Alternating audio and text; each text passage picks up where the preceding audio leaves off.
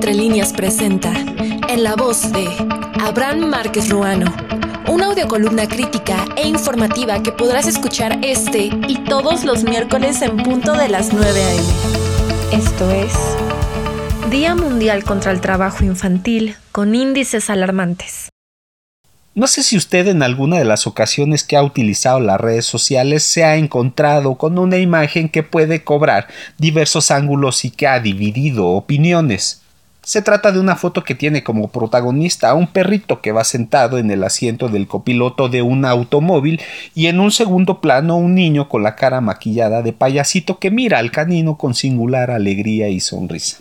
En dicha imagen que circula en diversas plataformas se pueden leer expresiones como la felicidad de un niño artista quien en un semáforo hacía sus malabares y ve a un perro admirando sus destrezas. La sonrisa quedó grabada en quien tomó la fotografía en el instante preciso en que se denota la emoción del pequeño trabajador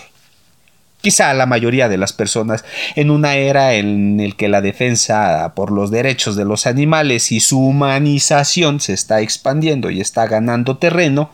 les parece tierna y simpática en una relación de inocencia. Sin embargo, no es que sea pesimista, pero me parece que se ha dejado en un segundo plano la preocupación por nuestro propio género y los sectores más vulnerables de la sociedad.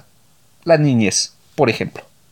A mí en lo personal me generó mayor preocupación la exposición y escenario que llevó a un menor estar debajo de un semáforo y muy seguramente en un contexto de trabajo infantil, en un país que se ha naturalizado dicha situación. El pan de cada día de las ciudades y comunidades en todo el territorio nacional. Este 12 de junio se conmemoró el Día Mundial contra el Trabajo Infantil, en un escenario que para México uno de cada seis menores de 14 años trabaja, es decir, se calcula en más de 3 millones de niños y niñas en esta situación, lo que equivale al 11% de la población en ese rango de edad. De acuerdo a la Organización Internacional del Trabajo, México es el segundo país de Latinoamérica con más casos de trabajo infantil. Según la organización Save the Children, la pobreza, violencia e inseguridad es la principal razón que orilla a los infantes a realizar esta actividad, muchas veces privándoles del derecho a la educación, salud mental y física de los menores, otras tantas siendo obligados a realizar actividades ilícitas, como el tráfico de drogas, por ejemplo, entre otras. Un informe del organismo internacional destaca que el 95% de los trabajos donde se desarrollan los infantes lo hacen en el sector informal en nuestro país y las actividades rondan entre las 14 y 36 horas laborales a la semana. El INEGI en una encuesta nacional de trabajo infantil sostiene que el sector que más emplea a menores está el sector primario o agropecuario, luego el de servicios, el industrial y en cuarto lugar el de la construcción. Es decir, trabajo con una alta demanda y desgaste físico, ¿Por qué es tan importante este tema? Pues por diversas razones y consecuencias. Tan solo el INEGI contabiliza que dos millones de niñas y niños no asisten a la escuela, lo que representa efectos que la propia UNICEF califica como devastadores y que afecta su bienestar, seguridad y desarrollo por citar algunas consecuencias. Una organización que ha evocado a profundidad el tema del trabajo infantil en México es World Vision México una organización de ayuda humanitaria global que participa en nuestro país desde hace 40 años con reconocimiento nacional e internacional. Dicha asociación ha realizado propuestas sustentadas en diagnósticos que se centra, por ejemplo, en un decálogo para eliminar la violencia contra niñas, niños y adolescentes que vale la pena citar aunque sea algunos puntos. Primero, proponen fortalecer el marco legislativo nacional para prohibir, prevenir, establecer mecanismos de denuncia identificables, flexibles y claros, así como asegurar lineamientos de respuestas y atención a todo tipo de violencia, trabajo infantil y trata o explotación contra niñas, niños, y adolescentes. Capacidad y voluntad para incluir a las agendas, proyectos legislativos y de gobierno, políticas, acciones y estrategias para la prevención de todo tipo de violencia contra la niñez y adolescencia a nivel municipal, estatal y federal.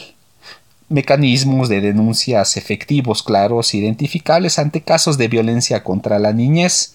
instancias y servicios que atiendan la violencia contra la niñez y cuenten con presupuesto suficiente, además de que se transparente su uso, así como otras más igual de interesantes. Sin embargo, también proponen cinco tácticas para una implementación local que se resume en, y vuelvo a citar, por ejemplo,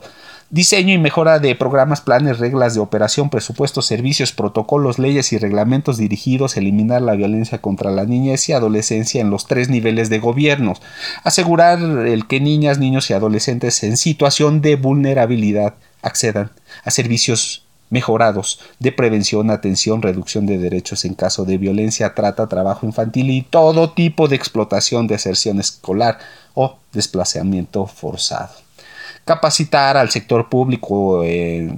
primeros como primeros respondientes a docentes, personal de salud, seguridad pública en los tres niveles y poderes de gobierno para eliminar la violencia contra niñas, niños y adolescentes, así como otras también importantes. Es decir, se trata de políticas públicas que si juzgamos a los escenarios y las estadísticas, así como los casos a la vista, no están ni cerca de resolver y reducirse los índices a nivel nacional en las entidades y tal parece que lo que está es letra muerta. Por consiguiente, cabe hacerse la pregunta ¿En qué momento las burocracias abrirán las puertas a organizaciones civiles especializadas y trabajar en agendas conjuntas permanentes?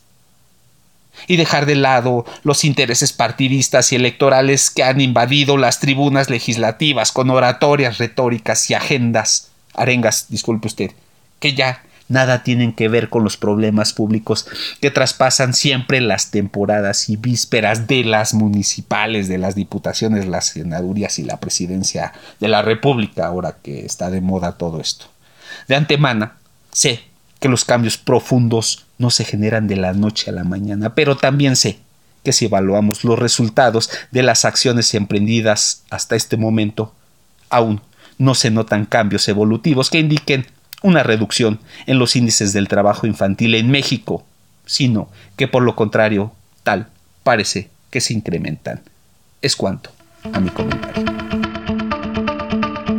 Esto fue en la voz de Abraham Márquez Ruano, una producción de Diario Entre Líneas que podrás escuchar este y todos los miércoles en punto de las 9 a.m. Hasta la próxima.